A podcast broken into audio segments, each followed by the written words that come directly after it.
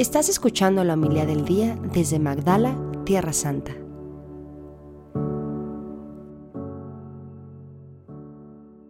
En aquel tiempo dijo Jesús a sus discípulos, no se turbe vuestro corazón, creed en mí y creed también, creed en Dios y creed también en mí.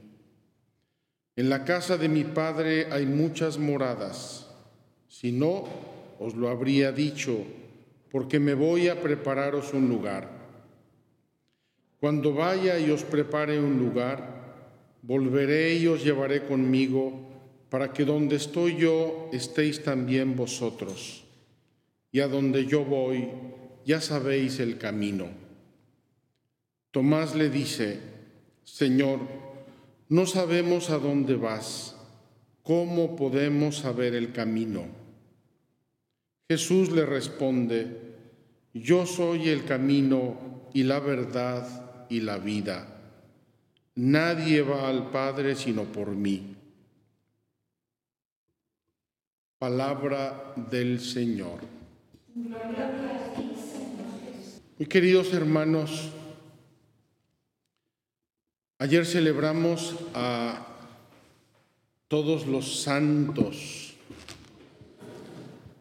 todos esos hombres y mujeres edificantes que vivieron según la palabra de Dios, que vivieron la obediencia de la fe y que la Iglesia reconoce oficialmente como santos, es decir, edificantes, gente que está en la presencia santa de Dios y por tanto que intercede por nosotros.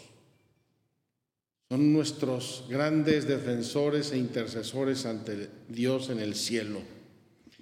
Y dijimos que además de esos santos reconocidos, hay muchísimos santos anónimos. Yo recuerdo cuando era novicio que nuestro Padre Espiritual nos decía mucho, hermanos, abramos los ojos, estamos rodeados de santos. Hay muchas almas santas, hay mucha gente buena, hay mucha gente piadosa, espiritual, honesta, hay mucha gente sacrificada que hace el bien, hay mucha gente tremendamente probada por Dios de diversas maneras. Estamos rodeados de santos. La santidad, que es el triunfo de la gracia de Dios en nuestra vida, no es una rarísima especie en extinción, sino todo lo contrario. Existe, existe mucho, existe por todos lados, aunque frecuentemente no haga ruido. Como dice estas expresiones que han circulado en los últimos años, con toda razón, hace mucho más ruido un árbol que cae que un bosque que crece. O dicen, si cae un avión, es una gran noticia, todo el mundo horrorizado de que se cayó un avión, pero los 40 mil aviones que vuelan todos los días, nadie los cuenta, nadie los mide, nadie los considera. Creo que la santidad es así. Hay millones y millones de almas santas, piadosas, fieles, fervorosas, sacrificadas, que viven en una, eh, un silencio, en una modestia, en un rincón de su casa, sin hacer mucho ruido, pero que glorifican a Dios seguramente. Pues todos esos santos que celebramos ayer murieron. Y por eso también los celebramos hoy. Y además de celebrar a todos esos santos grandes y conocidos y los santos anónimos, hoy celebramos a todos los fieles difuntos, todas las almas que han pasado ya por este mundo. Yo no sé si alguna persona haya jamás intentado calcular, al menos aproximadamente, el número de difuntos Pero si la vida en el mundo se calcula que comenzó hace unos 500 millones de años, la vida humana, y así hay muchas discusiones sobre el tema, pero eh, el eh, primer hombre que se encuentra en la arqueología, muchísimos, millones de años, ¿cuántos seres humanos han muerto? Me atrevo a decir más, ¿cuántos cristianos han muerto en 20 siglos? Sí, ahora somos un millón y medio, casi dos, mil millones de cristianos en el mundo que no existíamos hace 100 años eh, y moriremos también nosotros. ¿Cuántos millones, miles de millones de cristianos han pasado por este mundo marcados ya con la cruz de Cristo, con la túnica blanqueada en la sangre del Cordero? Pues bien, ¿Cuántas personas mueren cada día en el mundo? ¿Cuántas personas mueren cada día en el mundo? Millones. ¿A dónde va toda esa humanidad? Nuestra fe nos enseña y nuestra razón se revela a pensar que toda esa humanidad termine en una tumba, o peor tantito, en un crematorio. No, repito, ni la razón humana, y muchísimo menos la fe, aceptan, se rebelan ante la idea de que todo termine en una tumba. San Pablo lo decía en tonos muy, muy fuertes. Decía, si, si, todo, si la resurrección no existe, comamos y bebamos que mañana moriremos. Si no existe un mundo posterior a nuestra vida terrena, entonces hay que disfrutar la vida terrena del modo que sea, porque no hay un más allá. Pero ese más allá existe, es verdad las almas, cuando terminan su vida terrena, decimos en el prefacio de difuntos, la vida no termina, se transforma. El ser humano que comenzó a existir como un don de Dios en el momento de, la concepción es eh, infinito, es perpetuo, es vivirá para siempre, es eterno. Y la liturgia que acabamos de leer es una liturgia llena de esperanza. No es una liturgia para que hoy lloremos todos encima de las tumbas de nuestros muertos con una tristeza inconsolable, sino todo lo contrario. Hoy tenemos que gozar de la vida de nuestros seres difuntos y gozamos no porque hayan sido santos edificantes necesariamente, sino porque Jesús murió por ellos, porque el Padre nos ha dado a su Hijo y lo ha entregado a la muerte por nuestra salvación, porque la Sagrada Escritura de mil modos nos dice y nos repite que el amor de Dios es misericordioso, que el amor de Dios eh, hace blancos todos los pecados rojos, porque dice que tira hasta el fondo del mar nuestras perfecciones, nuestros pecados, nuestras indiferencias, nuestros fallos. Los quiere olvidar Dios, los quiere olvidar.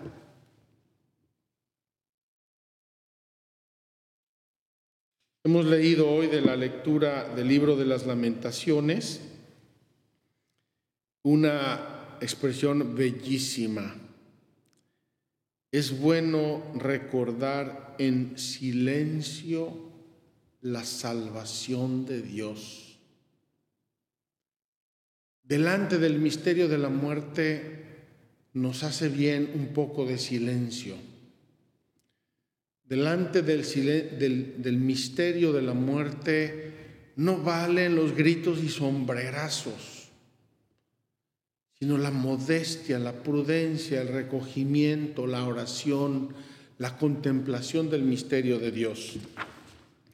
Y así, en eh, el Salmo responsorial, hoy hemos rezado, desde lo hondo a ti grito, Señor, desde lo hondo, desde la profundidad, desde ese lugar donde yo no soy más dueño de mí mismo, desde ahí, ahí grito al Señor, ahí imploro al Señor, ahí confío y me abandono en el Señor.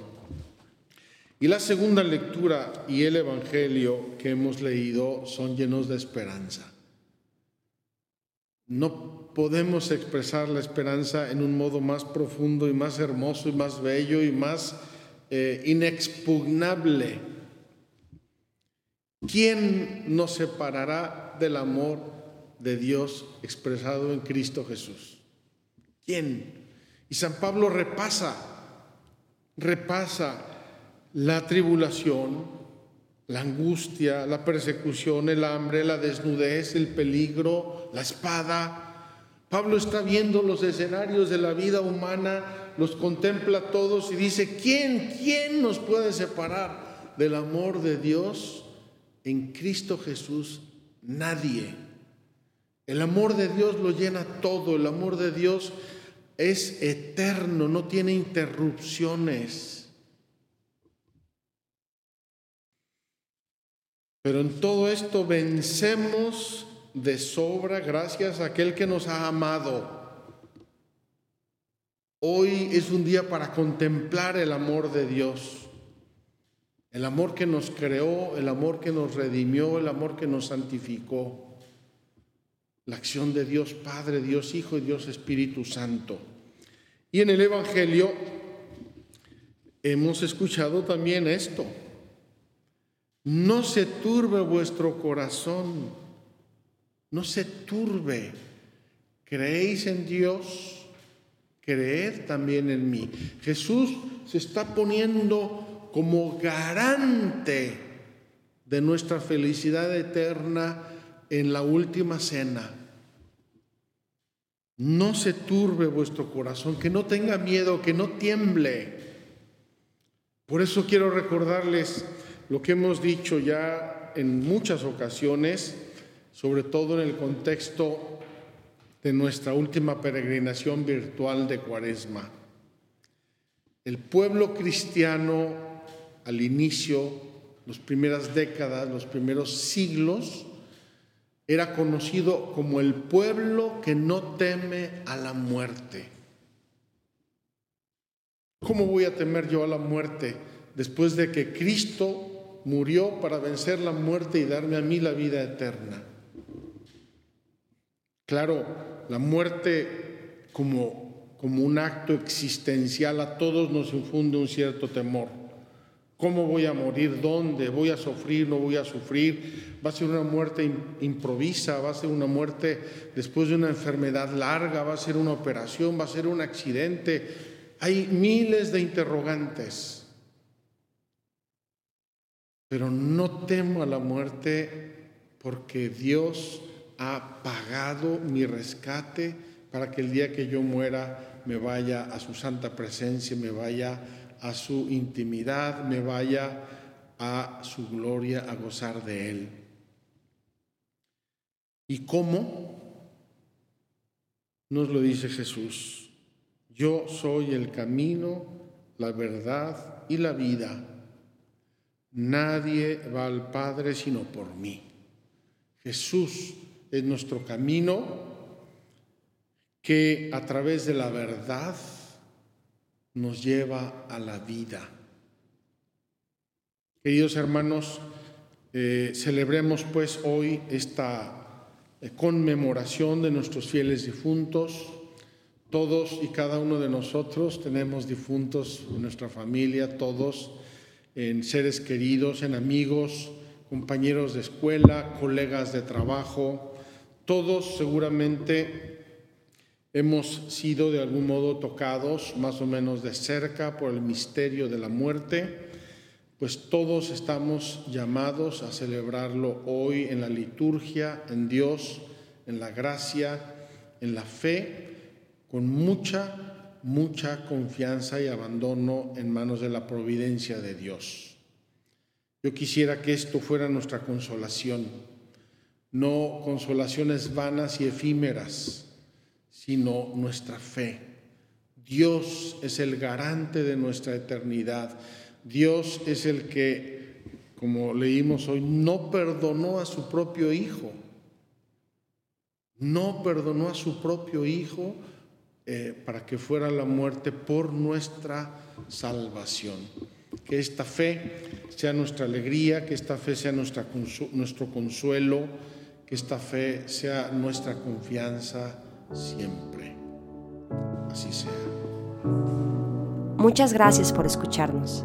Si quieres conocer más acerca de Magdala, síguenos en YouTube y Facebook.